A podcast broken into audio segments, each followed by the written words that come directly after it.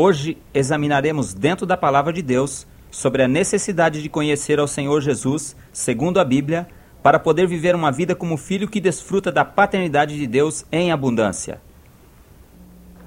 Versículo 12. Por esta razão sofro também estas coisas, mas não me envergonho, porque eu sei em quem tenho crido, e estou certo de que Ele é poderoso para guardar o meu depósito até aquele dia. Santo Espírito, nós te adoramos como o mestre inspirador desta palavra. Tu a colocaste perfeita e perfeita has de nos ensinar esta noite para a glória do nome de Jesus Cristo, o nosso Senhor. Amém. Porque eu sei em quem tenho crido. Uma das coisas que nós poderíamos chamar a atenção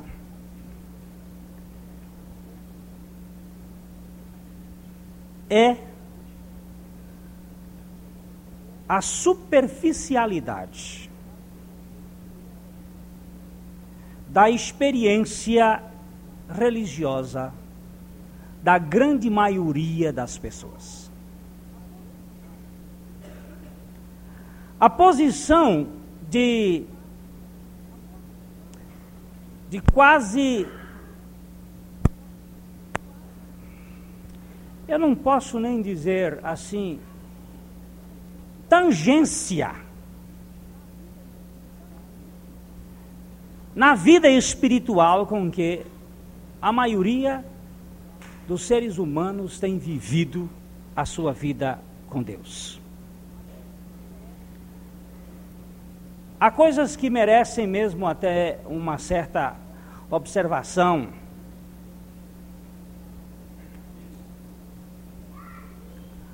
a fé chamada fé religiosa é quase que fanática.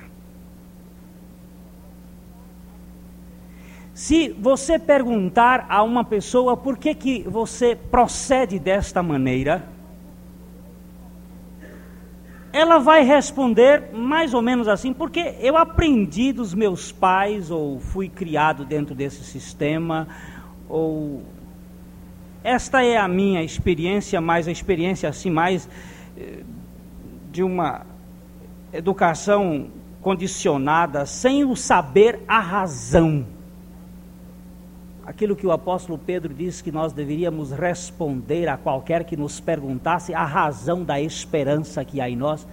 Falta esta razão, o entendimento a capacidade cognitiva de saber as coisas e discernir o que, que realmente isto significa. Aquela história de uma certa senhora que estava cortando o pernil para botar dentro da sua panela a fim de fazer um assado o marido olhou para a mulher e perguntou: Meu bem, por que, que você cortou o pernil e botou um pedaço do lado e fez só o assado com outro pedaço do pernil? Ele disse: Eu não sei, meu bem. Eu via sempre mamãe, quando ia fazer o pernil, ela cortava um pedaço, assava um e guardava o outro, não sei. Ele encontrou-se com a, a sogra um dia e lembrou-se do fato e disse: Minha sogra, quando a senhora fazia pernil ou faz pernil, por que, que a senhora corta um pedaço do pernil, assa um e deixa o outro? Ela disse: Meu filho, eu não sei. Minha mãe, sempre que faz pernil, ela fazia isso, mas eu não sei. A avó era viva. Eu vou até acrescentar, a bisavó também era. E ela chegou para a avó e disse: Vó, quando você faz pernil, fazia o pernil, por que, que você cortava um pedaço do pernil e botava do lado e assava só o outro? Ela disse, meu filho, eu não me lembro. Eu, eu sei que minha, minha mãe sempre fazia isto. Ela cortava e botava um pedaço do lado. E como a bisavó era viva, ele foi conversar com ela numa ocasião de aniversário e chegou para a bisavó e disse: minha, minha querida, por que. E contou a mesma história. Ela começou a rir e disse: Ah, meu filho, quando naquele tempo do pioneirismo nós morávamos no interior, as coisas eram tão difíceis, as nossas panelas eram muito pequenininhas. E quando nós íamos fazer, tínhamos que cortar o pernil, porque não cabia dentro da panela. E tínhamos. A menina via, mas não sabia por quê. E achava que aquilo era uma praxe. E fazia a coisa mecanicamente. E assim passaram-se três gerações posteriores fazendo uma atitude que ninguém sabia por quê mas minha mãe fazia, meu pai fazia, meu avô fazia, e eu fiz também, não sei porquê. Há muitas coisas que nós realizamos e que, se perguntarmos o porquê fazemos isto, ficamos ainda sem saber o porquê. Eu estava fazendo um estudo há muitos anos atrás sobre a razão da escola dominical, porque existe escola dominical e fui fazer uma indagação por que, que a escola dominical funciona às 9 horas da manhã. Alguém sabe aqui por quê? É engraçado isso. Isto surgiu porque na época em que surgiram as escolas dominicais nos Estados Unidos, era a época do, ainda de uma sociedade agrícola. E organizava-se a sociedade da reunião da escola dominical após os leiteiros desleitarem as suas vacas e distribuírem o leite e estarem desocupados, então eles marcavam logo depois que o trabalho estava feito e acontecia às nove horas da manhã. O evangelho, de um modo geral, protestante, veio dos Estados Unidos para o Brasil, no meio dos presbiterianos, dos metodistas, dos batistas, e eles trouxeram este hábito de ser nove horas da manhã. Agora, por que lá era assim e aqui tem que ser assim? É uma questão apenas de costumes e hábitos. A gente nem sabe por quê. Poderíamos fazer aqui mais cedo, poderíamos fazer mais tarde, poderia ser de tarde, mas nós criamos os hábitos de outros povos e acabamos fazendo as coisas sem saber mesmo por quê. Não é? é engraçado como aquilo que a gente herda de lá, traz de lá, a gente acaba assimilando e, e aquilo se estruturaliza na nossa maneira de agir, de pensar. Eu vejo algumas pessoas às vezes criticando dizendo assim: nós não cantamos mais aqueles nossos, aqueles nossos hinos, aqueles nossos hinos velhos. Ainda bem quando usa no plural, evita-se o cacófato. Mas quando se diz no, no singular, dá um cacófato tão feio o nosso hino, né? fica um suíno ali pelo meio, que não fica bem.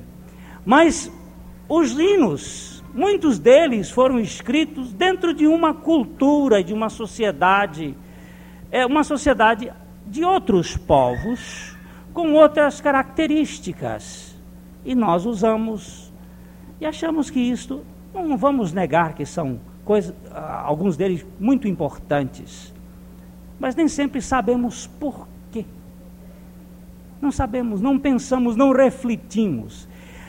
Quanta coisa que a gente canta e não pensa. Você quer ver? Da linda pátria estou muito longe, triste eu estou. Eu tenho de Jesus saudades. Quando será que eu vou? Passarinhos, belas flores querem me encantar. Ó oh, vãos terrestres esplendores, não quero aqui ficar. Que coisa mais engraçada. Olha só, você canta isto, eu cantei isto a vida toda e nunca pensei. No dia que Deus me deu a capacidade para refletir, nunca mais eu cantei isto. Sabe por quê? Da linda pátria estou muito longe, triste eu estou, não é verdade. Eu não estou triste, eu tenho-vos dito estas coisas para que o meu gozo esteja em vós e o vosso gozo seja completo. Foi o meu Senhor Jesus Cristo que deixou este legado para mim.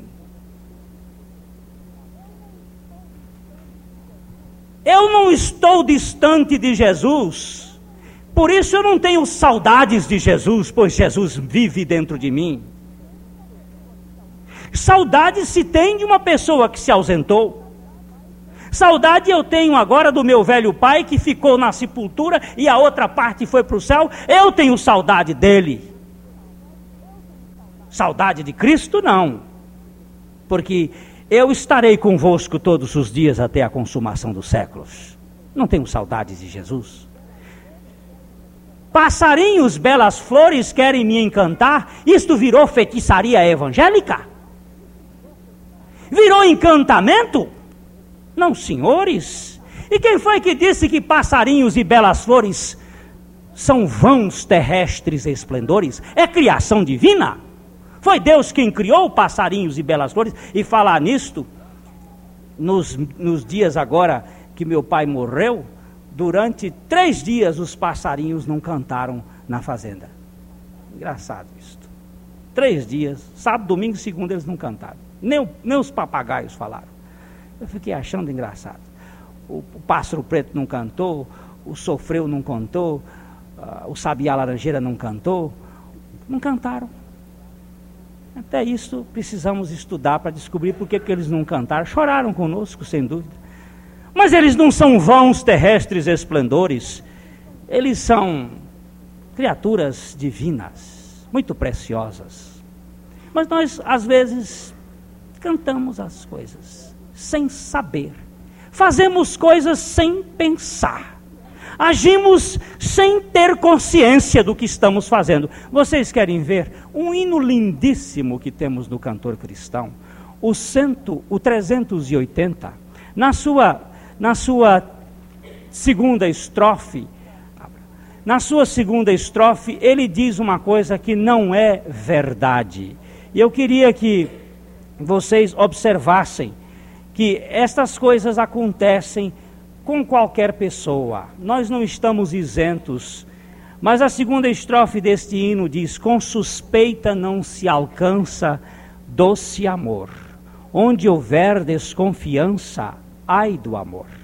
Pois mostremos tolerância, muitas vezes a arrogância murcha e mata o amor. Isto não é verdade. A palavra do Deus Todo-Poderoso diz que o amor nunca acaba, que o amor tudo suporta.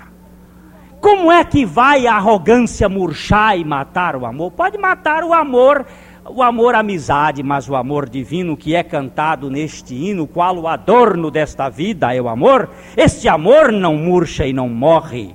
Este amor é perene, este amor é eterno, este amor provém de Deus. Mas a ignorância, dizia o célebre, ou diz o célebre filósofo brasileiro, Chacrinha, astravanca o progresso. A ignorância. É a ignorância. Entretanto, o meu querido apóstolo São Paulo, inspirado pelo Espírito Santo, disse: Eu sei é a coisa que você precisa saber. Você não pode crer numa coisa que você não saiba. É importante que você conheça, que você saiba. Nós sabemos às vezes muitas coisas e eu gostaria que o texto de Mateus 16, de 1 a 4, fosse lido, para mostrar que muitas vezes nós sabemos os fenômenos meteorológicos, nós conhecemos a movimentação da natureza, nós conhecemos coisas significativas, queremos até sinais para fazermos as nossas predições e avaliações, mas o que nós precisamos saber e conhecer é em quem tenho crido. Então chegaram a ele os fariseus e os saduceus e, para o experimentarem, pediram-lhe que lhe mostrasse algum sinal do céu. Mas ele respondeu e disse-lhes: Ao cair da tarde, dizeis: Haverá bom tempo, porque o céu está rubro. E pela manhã, hoje haverá tempestade, porque o céu está de um vermelho sombrio. Ora, Sabeis discernir o aspecto do céu e não podeis discernir os sinais dos tempos? Uma geração má e adúltera pede um sinal, e nenhum sinal lhe será dado senão o de Jonas. E deixando-os, retirou-se. Engraçado que Jesus diz: Sabeis discernir os sinais dos tempos. E ainda pedis um sinal. Você sabe que o ser humano é viciado por sinal. O ser humano gosta de evidências. Ele tem uma verdadeira. Como é que se chama isto? Quando uma pessoa. Volúpia. Por encontrar sinais que comprovem a sua fé ou, ou os seus atos. Olha, se eu não vir sinais e prodígios que possam corroborar com a minha fé, nós queremos ter assim uma espécie de confirmação. Eles estavam pedindo a Jesus sinais, mas parece que Jesus não estava disposto a mostrar sinais, senão o sinal do profeta Jonas, o sinal da ressurreição e o sinal da fé, apesar das evidências. Eu sei em quem tenho crido. Eu preciso conhecer algumas coisas importantes. Eu sei que Nicodemos, quando se aproximou de Jesus, ele aproximou-se na pressuposição de um certo conhecimento. Nós encontramos em João 3:2 Nicodemos dizendo que sabia. Ele sabia e sabia coisas importantes. Eu queria que você notasse quantas coisas Nicodemos sabia. Este foi ter de noite com Jesus e disse-lhe: Rabi, bem sabemos que és mestre vindo de Deus, porque ninguém pode fazer esses sinais que tu fazes se Deus não for com ele. Nicodemos aproximou-se de Jesus com a declaração: Bem sabemos que és mestre. Reconheceu que Jesus sabia que Jesus era mestre. Vindo, vindo de Deus, da parte de Deus. E ninguém pode fazer estes sinais que tu fazes, se Deus não estiver com ele. Reconheceu que Jesus era mestre, reconheceu que Jesus veio da parte de Deus, reconheceu que Jesus era poderoso nos sinais, nas obras e reconheceu que Deus estava com ele. Sabia, Nicodemos sabia estas coisas. Mas havia um, um fato que Nicodemos não sabia, sabe o que era? Nicodemos não sabia que se alguém não nascer de novo, não pode ver o rei. Ele não sabia isso. Entretanto, ele era mestre. Capítulo, versículo 10 de João 3 diz que ele era mestre. Respondeu-lhe Jesus: Tu és mestre em Israel e não entendes estas coisas? Engraçado que a gente pode saber muita coisa e não saber o importante. Nós podemos saber coisas significativas e não sabermos a necessária. E se você não souber o que é mais evidente, você está perdido. Há coisas que nós podemos até mesmo saber com mestria, com sabedoria, e são boas, mas se não souber, o mais importante, estamos perdidos. Estamos decididamente perdidos. Vocês sabem aquela velha história do, do doutor que chegou atravessando um riacho, um rio, um rio grande, não era um riacho, era um rio grande, um rio caudaloso. E lá estava um, um, um velho barqueiro que resolveu atravessar o homem, o doutor que veio da cidade ia visitar os seus parentes. Então aquele doutor sentou-se no barco, na canoa, e começou a perguntar para o velho: disse, Meu senhor, o senhor sabe análise sintática? Se um barqueiro sabe análise sintática. Ele disse: Não, senhor. O senhor não sabe o conhecimento das da, da, do português, da linguagem, o senhor não sabe? Disse, não sei. Então o senhor já perdeu um quarto da vida. Andaram um pouquinho, ele disse, meu senhor, o senhor sabe os conhecimentos da metafísica, da transcendência, do raciocínio, da epistemologia, da teoria do conhecimento, da gnosiologia, da epistemologia. Ele não sabia, não sei não. Então o senhor já perdeu metade da vida. O senhor sabe o engendrar da ciência matemática. E o homem foi dizendo: Eu não sei. Ele Já perdeu três quartos da vida. Nisto, um pau bateu na canoa. E a canoa veio para lá e veio para cá, e a canoa foi aqui, foi fazendo água na canoa, e o homem perguntou: Meu senhor, o senhor sabe nadar? Ele disse: Não. Ele disse: Então o senhor perdeu a vida inteira.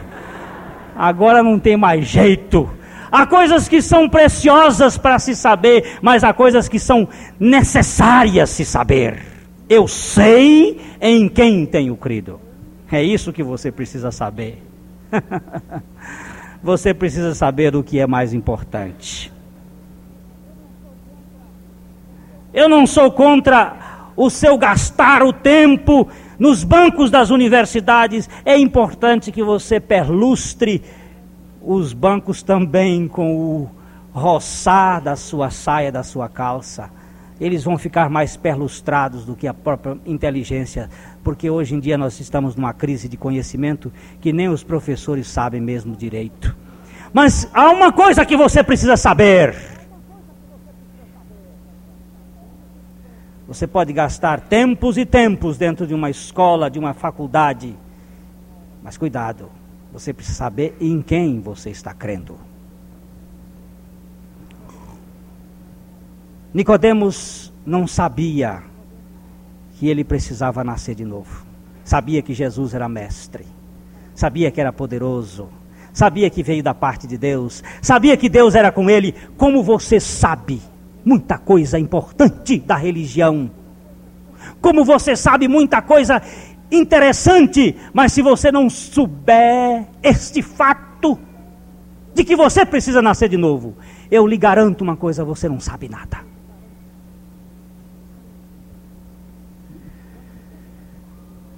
Quando Jesus Cristo estava indo nas, na região de Samaria, ele encontrou-se com aquela mulher na beira do poço e começou a falar com ela uma série de coisas importantes. A mulher ficou tão entusiasmada que correu à cidade a avisar as pessoas: encontramos, encontrei o Messias. E a cidade toda veio correndo para, para ouvir Jesus. E quando aqueles homens ouviram Jesus, no capítulo 4 de João, versículo 42, nós encontramos uma coisa que eles tiveram logo depois do encontro pessoal com Jesus Cristo. Foi a coisa que eles souberam, que mudou certamente a vida deles. E diziam à mulher: Já não é pelo teu dito que nós cremos, porque nós mesmos o temos ouvido e sabemos que este é verdadeiramente o Cristo, o Salvador do mundo. Quando nós conhecemos, quando nós encontramos com ele, nós sabemos. Não é um conhecimento de segunda mão. A mulher samaritana pregou para eles. E eles vieram ao encontro de Jesus por causa da pregação da mulher samaritana. Mas não ficaram apenas no conhecimento de segunda mão, vieram para constatar, para averiguar, para ouvir, para estar ali nos pés de Jesus. E aí viraram para a mulher e, como que numa atitude de agradecimento, disseram: Muito obrigado, sua dona samaritana mas agora nós não ficamos apenas com o conhecimento de segunda mão, nós também ouvimos e sabemos que verdadeiramente este é o Salvador do mundo. Você precisa conhecer, saber que Jesus Cristo veio para salvar o mundo, mas não é salvar o mundo, é salvar você no mundo e do mundo, trazendo uma libertação real dentro do seu coração. Paulo dizia: Eu sei em quem tenho crido. Este conhecimento é um conhecimento necessário, é um conhecimento experimental. Sem este conhecimento você não vai auferir uma fé inteligente.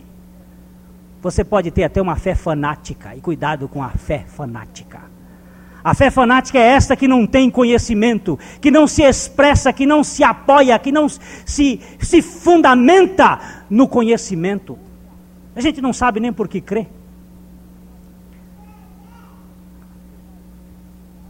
Você vai ver que há uma decisão para se conhecer. Quando a primeira carta de Paulo aos Coríntios, capítulo 2, verso 2, diz que o apóstolo tomou uma decisão tomou uma iniciativa, tomou uma postura, uma posição. Porque nada me propus saber entre vós, senão a Jesus Cristo e este crucificado. Eu tomei uma decisão. Eu tomei uma decisão. Qual foi a decisão que você tomou, Paulo? Eu tenho uma especialização a fazer. Qual é a especialização? Eu quero conhecer Jesus Cristo e este crucificado. Porque pelo conhecimento de Cristo crucificado está não somente a minha salvação, mas também a salvação dos meus ouvintes. Uma coisa interessante na ciência é que a ciência sabe mais e mais sobre menos e menos, até saber quase tudo sobre quase nada. Chama-se conhecimento específico. Washington Carver, um preto americano, quando resolveu decidir estudar, ele disse: Eu vou estudar astronomia. Então começou a fazer a investigação e disse: Não, astronomia é um campo muito vasto. Eu nunca vou ser um especialista em astronomia, porque o universo é grande demais. Tem os macrocosmos tem aí os mundos. Eu não vou com, nunca conseguir penetrar nessa vastidão sem fim. Não, eu vou estudar sociologia. Mas quando ele olhou o mundo de coisa que tem na sociologia, o comportamento humano, ele disse: é grande demais para mim. Eu não tenho condição de conhecer profundamente sociologia, vou estudar antropologia. Mas quando ele começou a investigar o homem, ele viu que o homem era grande demais. E resolveu estudar agronomia e se especializar em amendoim. E quando ele morreu, ele já tinha, já tinha colocado no mercado 46 produtos e subprodutos do amendoim. Uma porcariazinha de nada. Mas ele se especializou em conhecer o amendoim e foi conhecendo e tirando produtos e subprodutos, e a humanidade hoje tira o chapéu para o Washington Carver, que trouxe uma contribuição tremenda. E para o povo americano, ainda mais, porque o povo americano gosta de pasta de amendoim, gosta demais de comida na base de amendoim. E ele trouxe uma contribuição muito grande. O amendoim realmente é, uma grande, é um grande alimento. Mas há uma coisa que você precisa conhecer você precisa conhecer Jesus Cristo e este crucificado. Você precisa tomar essa decisão dizendo: Deus, no meio de toda essa vastidão do meu conhecimento, há uma coisa que eu quero conhecer e conhecer pessoalmente. Eu quero conhecer Jesus Cristo. Eu tenho muita admiração pela, pela minha irmã Maria de Betânia, irmã de Marta, irmã de Lázaro. Dona Marta era, era uma parecida com tantos de nós que se apega no fazejamento das coisas. Jesus estava lá hospedado na casa deles e ela cuidando de preparar um bom quitute, certamente uma comida bem ao sabor da época, de para Jesus, agradar Jesus e correndo de um lado para o outro.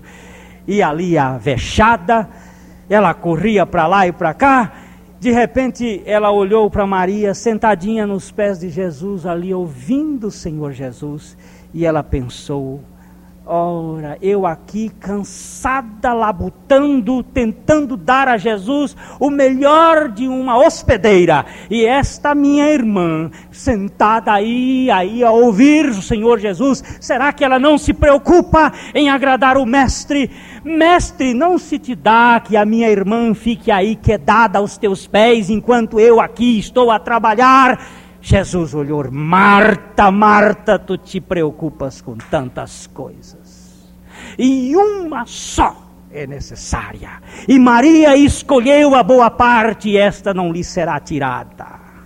Oh, como eu dou graças a Deus pela inteligência de Maria. Uma mulher que queria estar aos pés do Senhor para aurir o conhecimento, para saber realmente como proceder corretamente na vida. Vocês sabem que o pombo correio, antes de fazer a sua trajetória, antes de fazer a sua viagem, ele acha a direção, ele parte na direção certa. Eu digo que este momento em que nós ficamos ao redor, aos pés, ou melhor, ficamos aurindo a presença do Senhor no nosso interior, é o momento da orientação para tomarmos as decisões certas.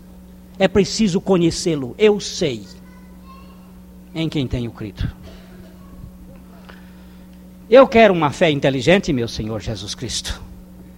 Eu não quero possuir uma fé cega, absurda, estúpida.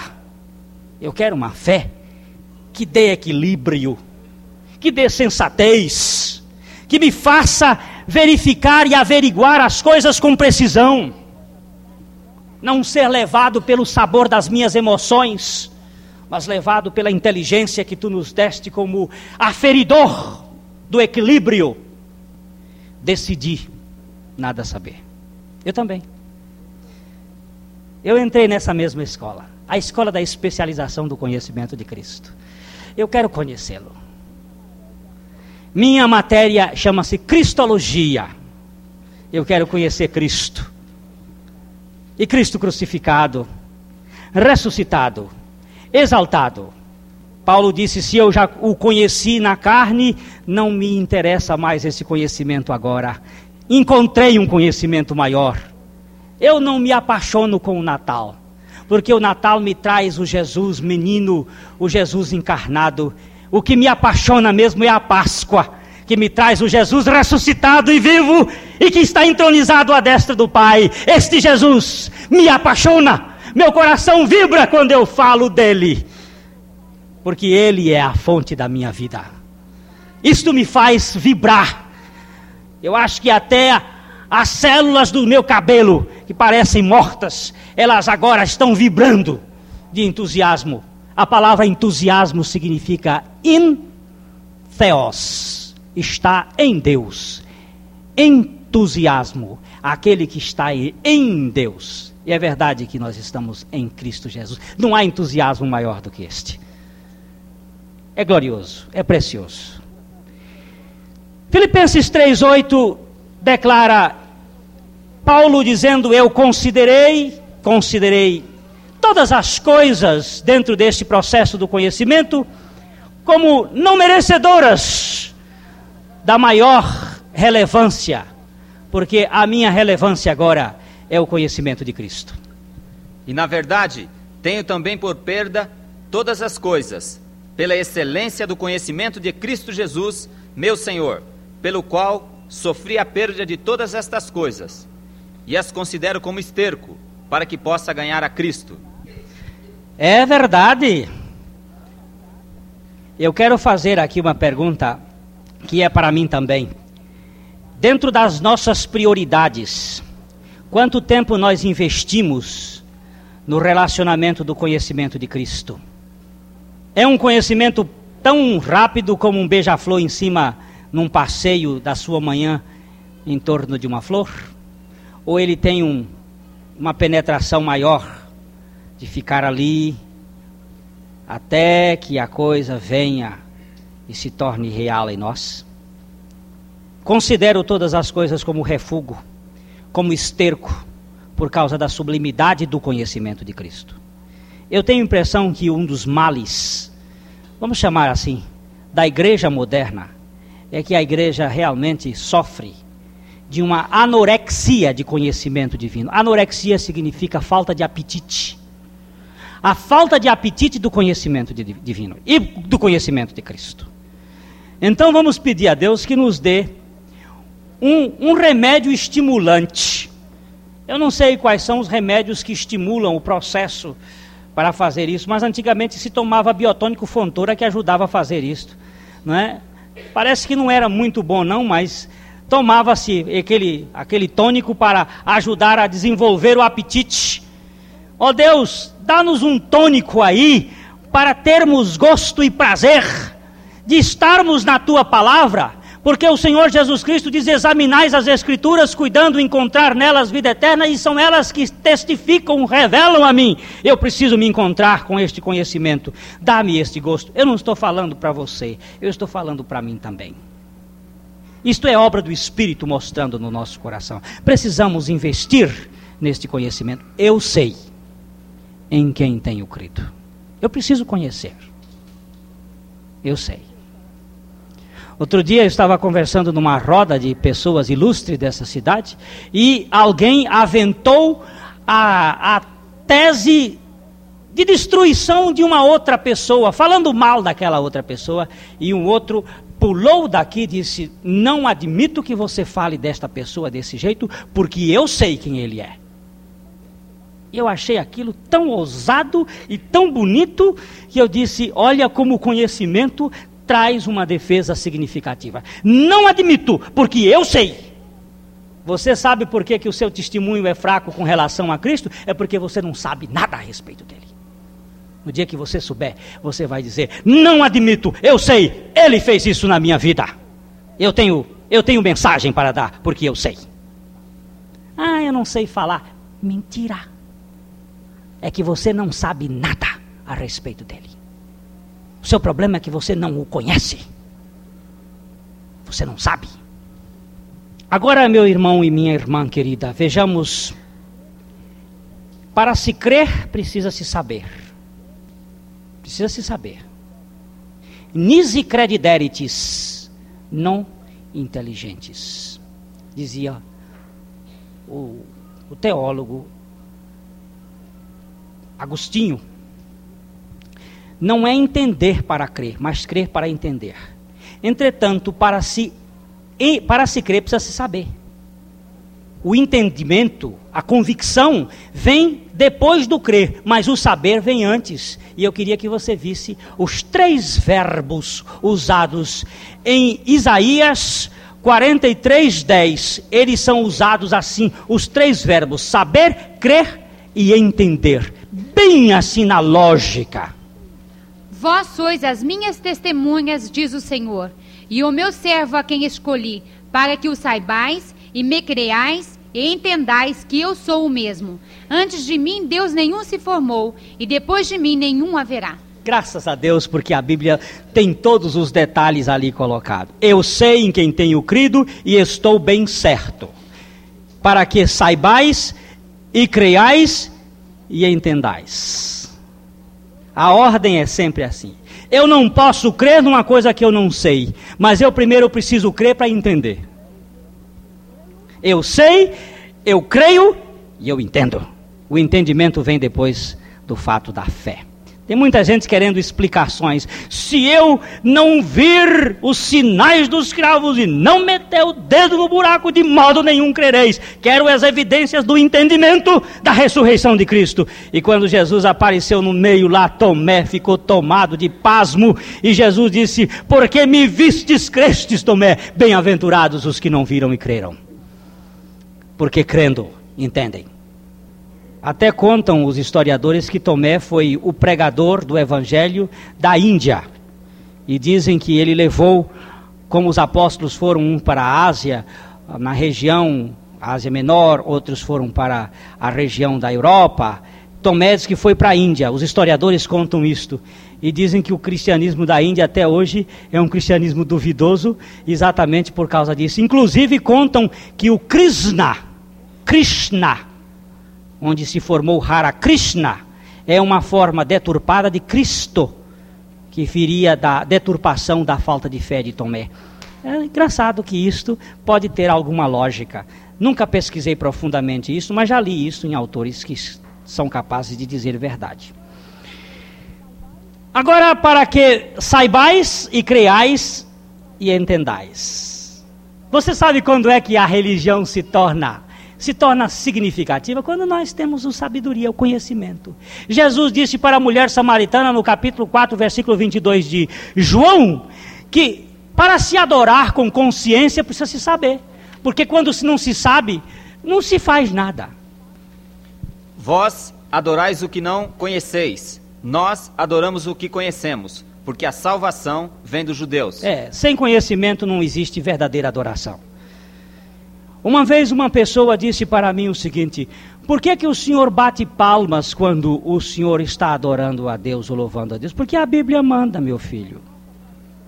Mas isso não é de nossa tradição. Eu digo, não é de nossa tradição, mas é da palavra de Deus. E a Bíblia diz: Vós invalidais as Escrituras por causa da vossa tradição. Nós não temos que andar por tradição, nós temos que andar pela palavra do Senhor. E a Bíblia diz: aplaudi com as mãos todos os povos, celebrai a Deus com vozes de júbilo. E o verbo que está ali é imperativo. E diante de um imperativo do Senhor, eu tenho que baixar minha cabeça e dizer: perfeitamente, meu Pai, obedeço-te. Obedeço-te, levanto as minhas mãos diante do trono de Deus. Muitas vezes, não é só aqui na reunião, enquanto estou adorando na minha adoração particular, porque a Bíblia manda sete vezes fazer isto, e eu faço com toda a naturalidade, em obediência à palavra de Deus. Precisamos saber o porquê, em obediência à palavra. Não sabemos, às vezes, o significado destas coisas. Por que se unge um, uma pessoa com óleo na hora da oração da fé, em obediência à palavra de Deus? Ele está fazendo isto. Há fatos que você não sabe explicar o significado disto. Não foram revelados, mas foram colocados como imperativos categóricos, dos quais nós não podemos fugir.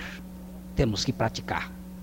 É ordem divina e ordem divina não são para serem discutidas. Agora, eu sei em quem tenho crido, eu não sei o que tenho crido, mas eu sei em quem tenho crido. A doutrina do Evangelho de Jesus Cristo não é uma doutrina impessoal, é uma doutrina da pessoalidade de Jesus. Enquanto no Velho Testamento nós tínhamos uma lei comportamental, no Novo Testamento nós temos o relacionamento de uma pessoa. Não é não matarás, é Cristo vivendo o amor em mim, de tal maneira que não preciso matar. É o meu relacionamento da vida de Cristo no interior que gera em nós esta postura. Eu sei em quem tenho crido, eu não sei o que tenho crido. Mais do que o que, que é impessoal, é quem. Eu estou casado com a minha esposa, mas o retrato dela não serve para mim. Ficar contemplando o retrato não serve. Eu preciso dela como pessoa, como companheira, como amiga, como esposa, como mulher. O nosso conhecimento com Deus precisa ser um conhecimento pessoal. Um conhecimento de relacionamento. Vamos dizer, um conhecimento relacional. A oração é importante nesse aspecto da comunhão e não de vivermos com o um chapéu na mão a pedir Deus as coisas. Nós precisamos gastar menos tempo com petições e mais tempo com adoração, com conversa, com diálogo, com uma coisa muito íntima, com um relacionamento pessoal. Deus, como pessoa, eu sei em quem tenho crido. Agora, meus amados, vocês prestem atenção o que a palavra de Deus nos mostra em Efésios 1, 17 e 19. Que é preciso que os nossos olhos sejam abertos, para que nós possamos saber realmente que esta pessoa, Cristo Jesus, é detentora de, de alguns pontos importantes para nosso, o nosso relacionamento com Ele.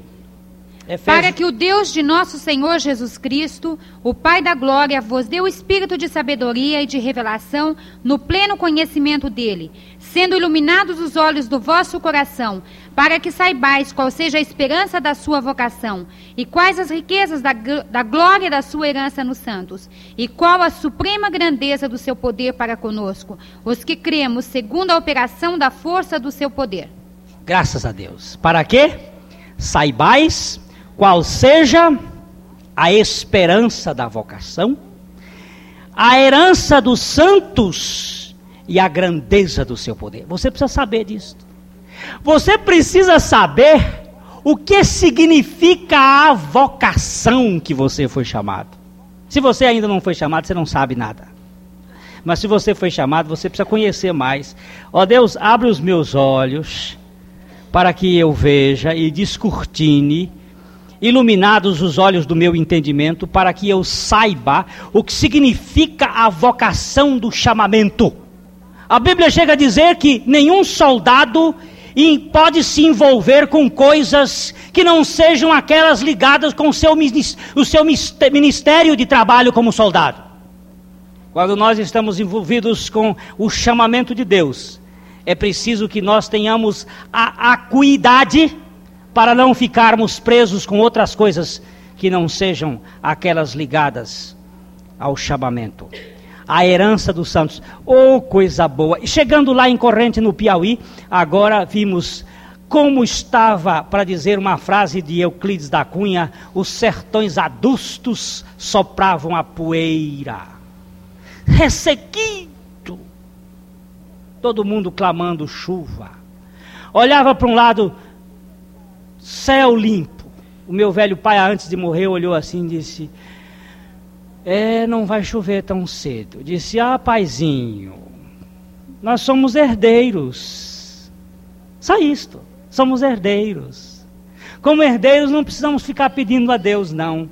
Na hora do, do almoço em casa, mamãe ah, olhou e disse: É, está calor, está muito quente, precisamos. Deus tem que ter misericórdia. Minha mãezinha, não vamos falar assim, não. Vamos só dizer assim. Vamos orar agora assim: Pai, somos teus filhos, herdeiros da promessa. Em nome de Jesus, amém. Amém. Ficaram assim meio olhando para mim, meu irmão olhou com um olho assim tão. Não pediu a chuva, não, herdeiro não tem não precisa pedir, porque Deus faz vir a chuva sobre maus e bons e o sol sobre justos e injustos.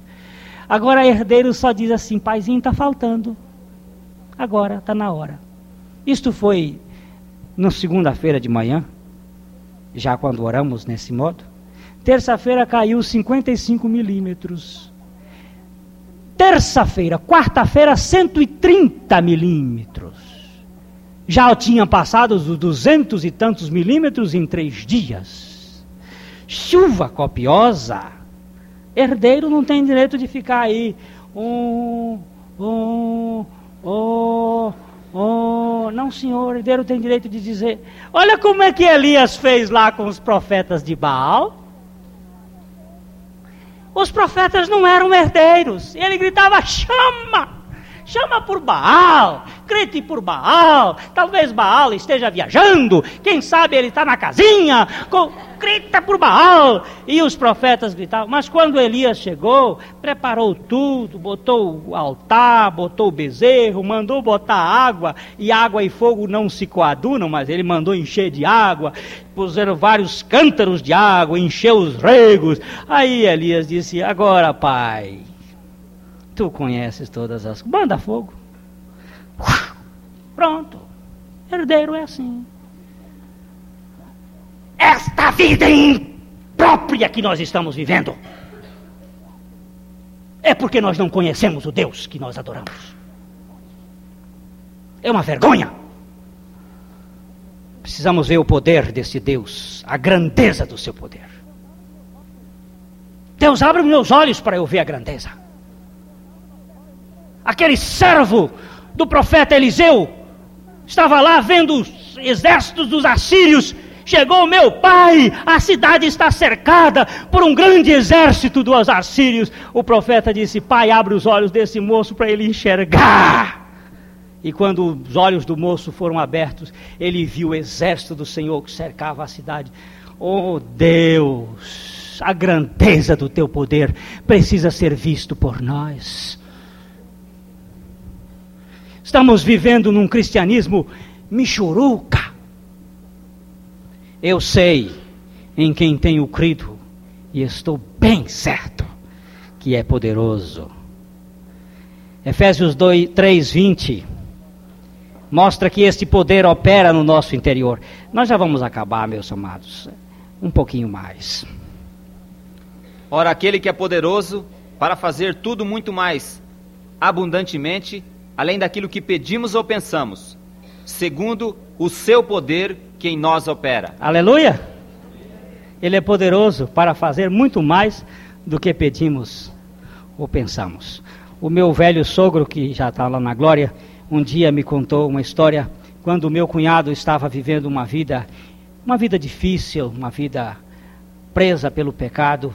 Um dia ele disse, estava de madrugada orando pelo meu filho, e quando eu estava lá de joelhos, o Espírito do Senhor me trouxe este versículo dizendo: Não te aflijas, eu sou poderoso para fazer muito mais do que, pedi, que pedimos ou pensamos. Ele diz que naquela hora o seu coração encontrou paz. E logo, meses depois, o meu cunhado foi transformado de uma maneira transcendental pelo poder de Deus. Nós precisamos conhecer este eu sei em quem tenho crido e estou bem certo de que é poderoso para guardar. Eu queria que você analisasse mais este verbo para guardar. O verbo guardar em português tem uma ideia mais ou menos imprópria para o sentido da revelação que está aqui. A ideia de guardar é esconder. Mas a ideia de guardar, na realidade, é de regarder no francês, que é a ideia de manter diante dos olhos. É estar olhando. O guarda é aquele que fica lá na, na sentinela, olhando. É o velar. O Senhor vela pela sua palavra para cumprir. Guardar significa estar vigiando. Como um cão de guarda que fica lá, como o guarda, a sentinela do, do exército que fica ali, olhando atentamente. O Senhor guarda, para guardar. Ele é poderoso para não permitir que nenhum ladrão venha a roubar. Isto é, isto é tremendo. Agora eu quero deixar mais uns textos, uns textos bem, bem expressivos. É, em João 10, 28 e 29, nós temos aí a segurança do Senhor, que somos guardados por Ele mesmo e Ele nos sustenta. Eu lhes dou a vida eterna, e jamais perecerão, e ninguém as arrebatará da minha mão. Meu Pai que mas deu é maior do que todos, e ninguém pode arrebatá-las da mão de meu Pai. Ele é poderoso para guardar. Quem é que arrebata uma pessoa da mão de Deus? Ninguém. Isso é uma certeza que você precisa ter. Eu sei que ele, da mão dele não posso. Eu não posso perder a minha salvação porque a Bíblia não pode negar-se. E Deus não pode negar-se. Essa teoria de que a pessoa perde a salvação é, é, é daquela pessoa que ainda não chegou na salvação ele perde aquele conhecimentozinho que ainda não chegou lá. Porque aquele que já chegou não pode perder. Da mão de Deus ninguém pode ser arrebatado. Aqueles que, que um dia tiveram conhecimento, que foram iluminados, que provaram, foram aqueles que tiveram no meio, tiveram experiências, como Judas Iscariotes, que teve no meio do discipulado de Jesus, participou, foi iluminado, mas não foi regenerado, e por isso Deus não tinha o poder de sustentá-lo na sua mão. Mas da mão do Pai, o filho não pode ser arrebatado. Está seguro. Está seguro. Tem segurança. Tem segurança. Ele nos sustenta com a sua destra fiel. Em João 17, 11 e 12, Jesus Cristo, na oração sacerdotal, ele nos mostrou que o nome do Pai é a fonte de nossa guarda. Estamos guardados diante deste, desta senha maravilhosa. E eu já não estou mais no mundo, mas eles estão no mundo eu vou para ti, Pai Santo, guarda em teu nome aqueles que me deste, para que sejam um, assim como nós. Estando eu com eles no mundo, guardava-os em teu nome. Tenho guardado aqueles que tu me deste, e nenhum deles se perdeu, senão o filho da perdição, para que a escritura se cumprisse. Graças a Deus, porque ele nos guarda no seu nome. Estamos guardados. Eu hoje, quando vou viajar, aí para qualquer lugar, Entro no carro, pego no volante e faço esta oração: Paizinho, guarda-me, guarda-nos em teu nome. Por Jesus, amém. Mais cumprida? Não, essa mesmo. Não vai fazer um pedido maior, não? Estou guardado. Aí amarrei o cinto da segurança. Estou guardado no nome do Pai. Saio de casa, guarda esta casa em teu nome. Vou andando aqui, guarda em teu nome. Guarda esta igreja em teu nome, guarda esta vida em teu nome, guarda em teu nome. Está guardado. É lugar de segurança. 1 Pedro 1, 5, a palavra de Deus fala desta guarda com toda a segurança. Eu queria até incentivá-los quando vocês viajarem, mas não faça isso sem fé porque não tem valor nenhum. Tudo que não, que, que, é de fé, que não é de fé é pecado. Então, orar, guarde em teu nome e ficar preocupado, então nem precisa pedir, e aí já não tem fé. Faça com fé, mas faça dizendo: guarda-me em teu nome. Que pelo poder de Deus sois guardados, mediante a fé, para a salvação que está preparada para se revelar no último tempo. Olha aí. Pelo poder de Deus sois guardados, mediante a fé sois guardados pelo poder de Deus. Ele nos guarda. Agora eu quero só terminar dizendo o seguinte: eu sei em quem tenho crido, e estou bem certo que é poderoso para guardar a minha vida, o meu depósito até o dia final. Judas 1. Judas 1. Repara onde é que ele foi nos guardar. Presta atenção aonde é que ele foi nos guardar. Judas, servo de Jesus Cristo e irmão de Tiago, aos chamados amados em Deus Pai e guardados em Jesus Cristo. Aleluia. Ele foi nos guardar onde? Em Jesus. E é um cofre seguro que o diabo não pode tocar. Estamos guardados. É por isso que nós precisamos saber. Eu sei em quem tenho crido, sei que Jesus Cristo é poderoso para guardar a minha vida aonde? Nele mesmo. Nele mesmo. Colossenses 3,3, terminando, nós encontramos esta verdade: escondidos, guardados em Cristo Jesus. Porque morrestes e a vossa vida está escondida com Cristo em Deus. Com Cristo em Deus, escondida, entesourada, guardada. Graças a Deus. Eu quero que você agora diga ao Senhor Jesus: Eu preciso te conhecer. Eu preciso saber quem és, porque eu sei que tu és poderoso para guardar a minha vida até o dia final. Amém. Esta mensagem foi ministrada por pastor Glênio Fonseca Paranaguá. Se você quiser saber mais sobre a poderosa e preciosa palavra de Deus, comunique-se conosco.